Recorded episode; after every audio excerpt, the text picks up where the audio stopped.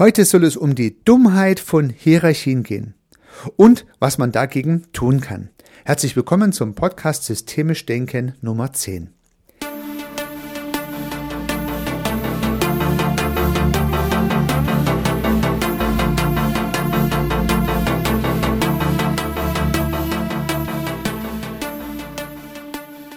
Ja, liebe Zuhörerinnen, liebe Zuhörer, bei diesem Podcast ist es nicht ganz unerheblich, in welcher Position in einer Hierarchie Sie sich befinden.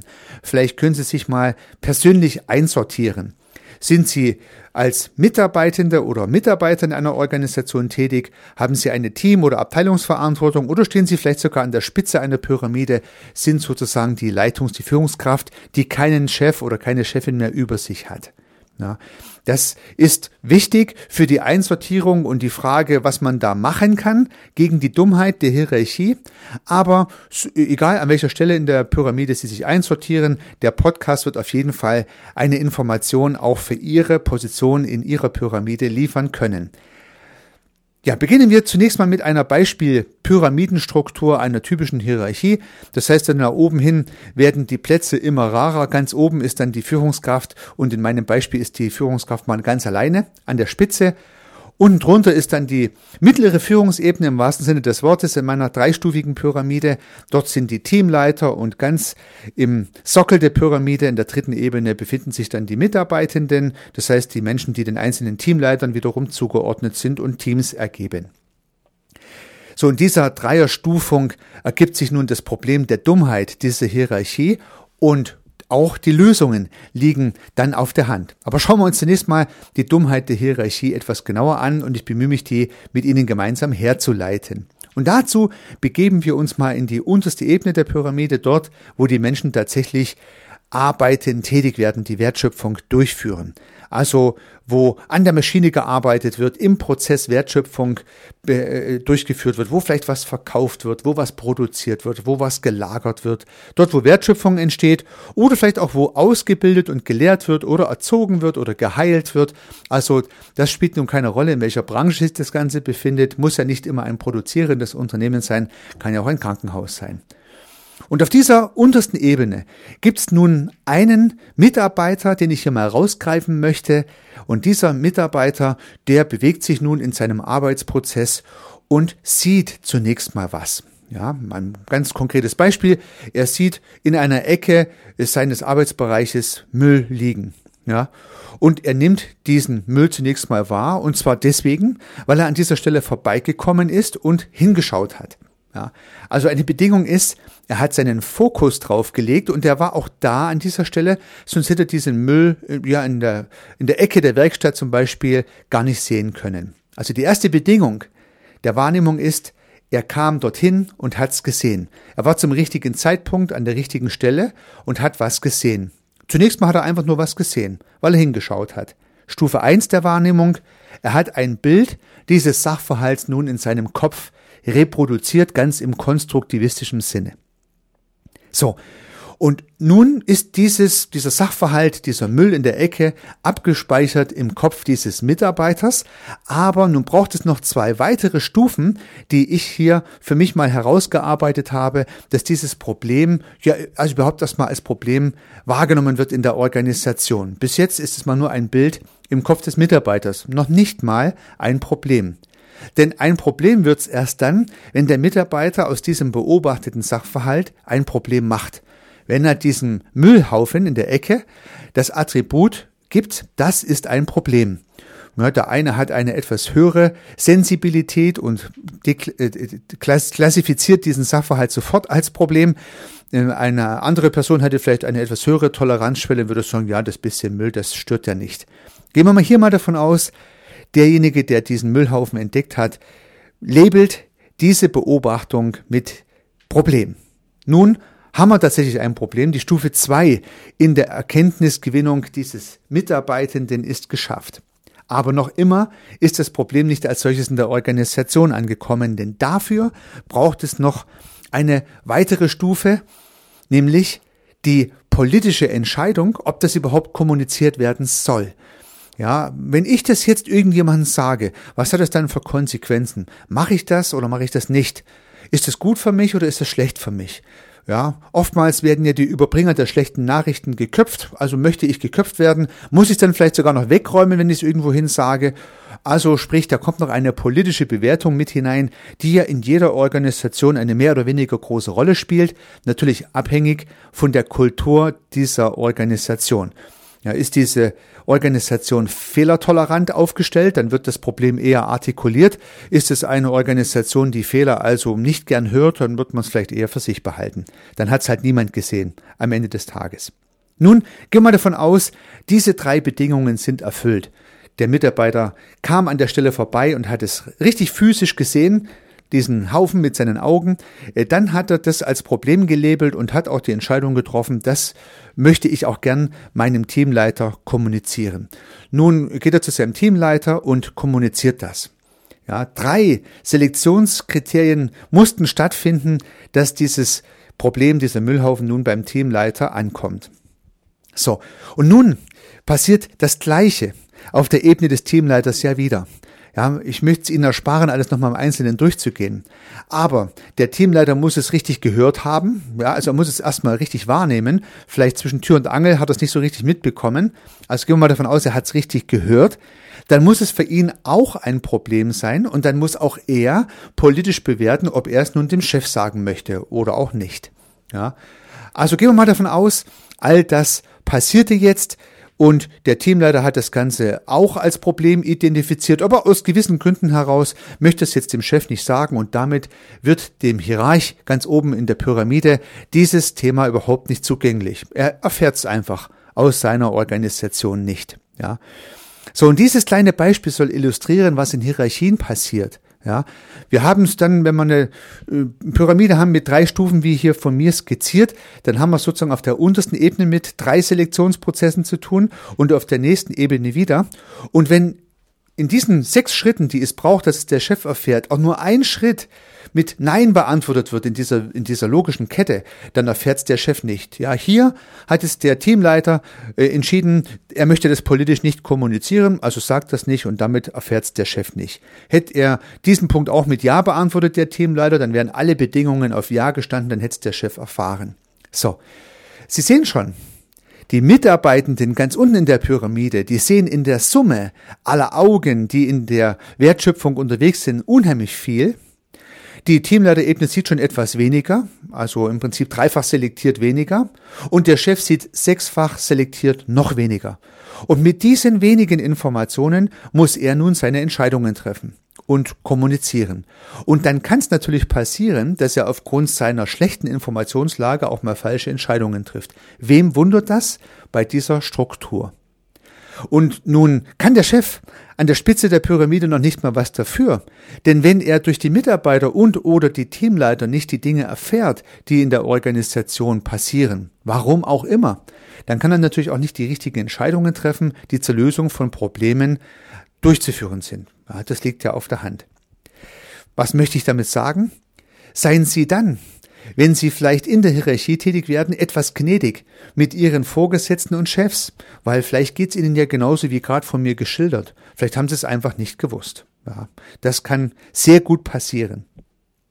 Wenn Sie selber an der Spitze der Pyramide sind, ja, dann äh, wissen Sie jetzt vielleicht noch einmal mehr, warum es ab und zu mal Entscheidungen gibt, die in Ihrer Organisation nicht verstanden werden.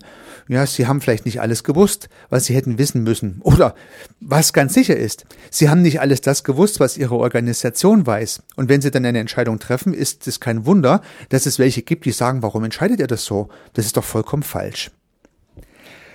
Ja, damit wäre mal diese Problemsituation dieser dummen Hierarchie herausgearbeitet und Sie sehen schon, es liegt daran, dass die Kommunikation von unten nach oben sehr selektiv stattfindet und demzufolge die Menschen, je weiter sie oben sind, immer weniger wissen.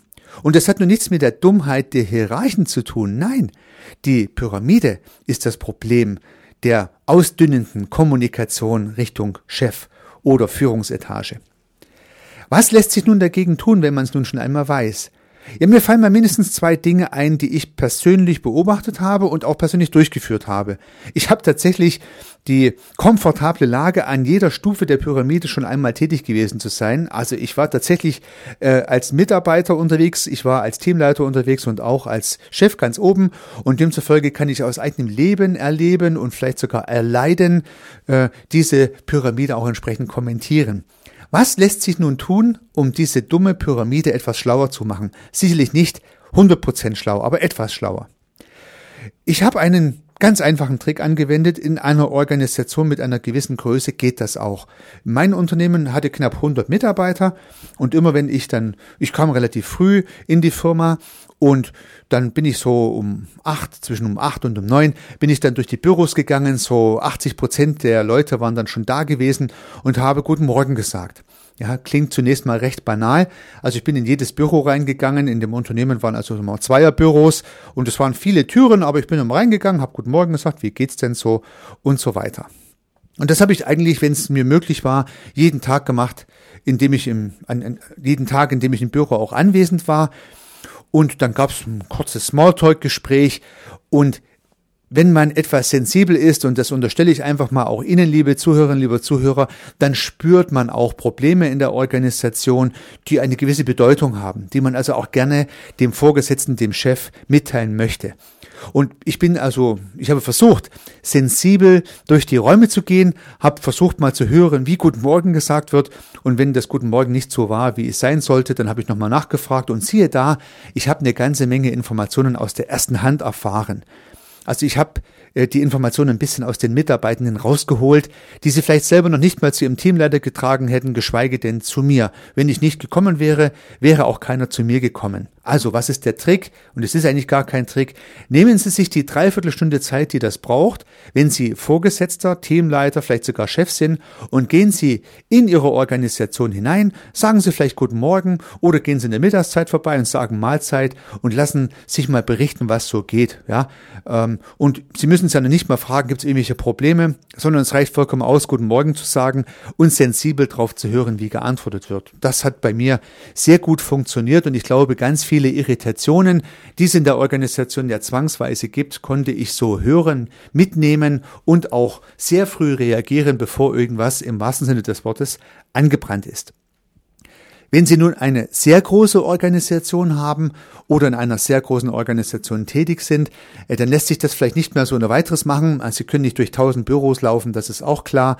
Oder ein großes Krankenhaus oder eine große Schule, eine Universität, da würde das nicht funktionieren. Dann klappt das für den Teamleiter, vielleicht noch für den Abteilungsleiter, aber halt nicht für den Chef ganz oben an der Spitze. Und vielleicht sind Sie ja so ein Chef ganz oben an der Spitze oder vielleicht jemand, der Chefs ganz oben an der Spitze berät. Und da gibt es eine gute Idee aus dem Projektmanagement, die sich hier verwenden lässt. Und diese Idee aus dem Projektmanagement, die nennt sich Sounding Board. Sounding Board, ja. Also das Resonanzbrett könnte man vielleicht sagen. Und tatsächlich kommt dieser englische Begriff aus der Musikinstrumente-Welt. Es ist sozusagen tatsächlich der Resonanzboden von Saiteninstrumenten. Also Gitarre, Gitarrenboden, der im Prinzip schwingt, wenn die Saite angeschlagen wird. Und man möchte mit dem Sounding Board sozusagen, dann hört man, wie die Seite schwingt oder jetzt mal auf die Organisation transformiert. Das Sounding Board gibt sozusagen Schwingungen der Organisation weiter. Was kann das nun sein? Ja, Sie initiieren ein Sounding Board und entsenden darin Leute aus allen Hierarchieebenen und am besten aus allen Abteilungen. Das können dann vielleicht so zwischen 10 und 20 Menschen sein, am besten bunt gemischt, Männer, Frauen, jung, alt, aus verschiedenen Bereichen heraus.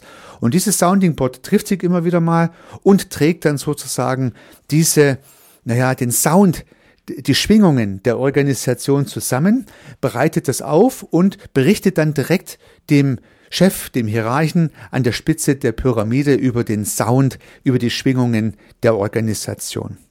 Das ist also sozusagen eine etwas delegierte Idee, wenn Sie nicht in der Lage sind, jedem Mitarbeiter selbst mal zu fragen, wie es ihm so geht. Das Sounding Board kann sozusagen so eine Institution sein, die dann ähm, als einfache Ausprägung oder auch mehrfach installiert solche Schwingungen entgegennimmt und ja, dann entsprechend den Sound nach oben transportiert, dass er nicht Step by Step durch die Hierarchie durch muss, sondern eine Abkürzung nehmen kann, einen Shortcut, und dafür lässt sich dieses Sounding Board gut einsetzen. Im Projektmanagement übrigens ist es genauso gedacht. Ja, da sitzen im Sounding Board Vertreter der Stakeholder drin und auch da dient es dazu, dass man weiß, wie das Projekt gerade so in Stimmung ist. Und genau diese Idee lässt sich ja auch als permanente Institution in Organisationen einbauen, so als Art Stabsstelle in der Führungsriege. Und natürlich muss sich dann der Chef, der Hierarch ganz oben an der Pyramide die Zeit nehmen, mit diesem Sounding Board regelmäßig zu sprechen, die Informationen aufnehmen und vielleicht sogar das Sounding Board auch bidirektional zu verwenden, um auch Entscheidungen dazu begründen. Und dann hat es natürlich den Effekt, dass Leute, die dort entsendet sind, vielleicht auch besser begründen können, warum eine Entscheidung so oder so lief und äh, können sozusagen in zwei Richtungen auch äh, Anwendung finden. Wobei aus meiner Perspektive der Weg von unten nach oben der effizientere ist. Andersrum gibt es bessere Möglichkeiten der Kommunikation, die man dann vielleicht nutzen sollte. So zusammenfassend, liebe Zuhörerinnen, liebe Zuhörer, sind Sie nun vielleicht etwas sensibilisiert für die Dummheit von Hierarchien? Wenn Sie selber in der Hierarchie tätig sind, haben Sie vielleicht ein bisschen besseres Gefühl, was Ihnen alles an Informationen nicht entgegengebracht wird. Sollten Sie als Mitarbeitende oder Mitarbeiter in der Hierarchie beschäftigt sein, dann haben Sie vielleicht etwas mehr Verständnis für die äh, Erkenntnislage und für die Entscheidungslage Ihres jeweils Vorgesetzten oder Ihrer Vorgesetzten. Und sollten Sie die Möglichkeit haben, die, diese, diese Dummheit der Hierarchie zu kompensieren, dann gehen Sie vielleicht in Ihre Organisation hinein oder installieren Sie ein Sounding Board, um die Schwingungen besser wahrnehmen zu können. Das bringt auf jeden Fall was, weil damit natürlich Widerstände in der Organisation sehr schnell erkannt werden. Und im Systemischen sagt man ja, Widerstände haben Vorrang. Also wenn irgendwas klemmt, dann zuerst nach dem Widerstand gucken, weil wenn man es nicht tut, wird diese Sache meistens immer größer und die Beseitigung immer schwieriger. Deswegen immer schnell ran an den Speck, wenn man hier eine Dissonanz spürt. Dabei wünsche ich Ihnen sehr viel Erfolg. Unternehmen Sie was, Ihr Heiko Rössel.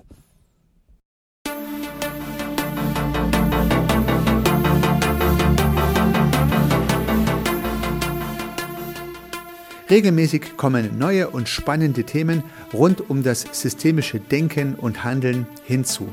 Wenn Sie keine Episode verpassen möchten, dann können Sie den Podcast gern abonnieren. Ich würde mich sehr freuen. Nutzen Sie dafür den Abonnieren-Button in der Podcast-App Ihrer Wahl. Natürlich würde ich mich auch über eine Bewertung oder eine Rezension freuen. Alternativ und ergänzend zu dem, was Sie hier gehört haben, möchte ich Ihnen meinen Podcast Service Architekt empfehlen. In diesem Podcast geht es um die Anwendung systemischer Gedanken und Methoden für die Beratung von Dienstleistern und Service-Providern. Vielleicht kann Ihnen auch dieser Podcast weiterhelfen. Sie finden ihn in den einschlägigen Plattformen, aber auch auf meiner Website unter www.servicearchitekt.com/podcast. Vielen Dank für Ihr Zuhören. Ich freue mich aufs nächste Mal. Ihr Heiko Rössel.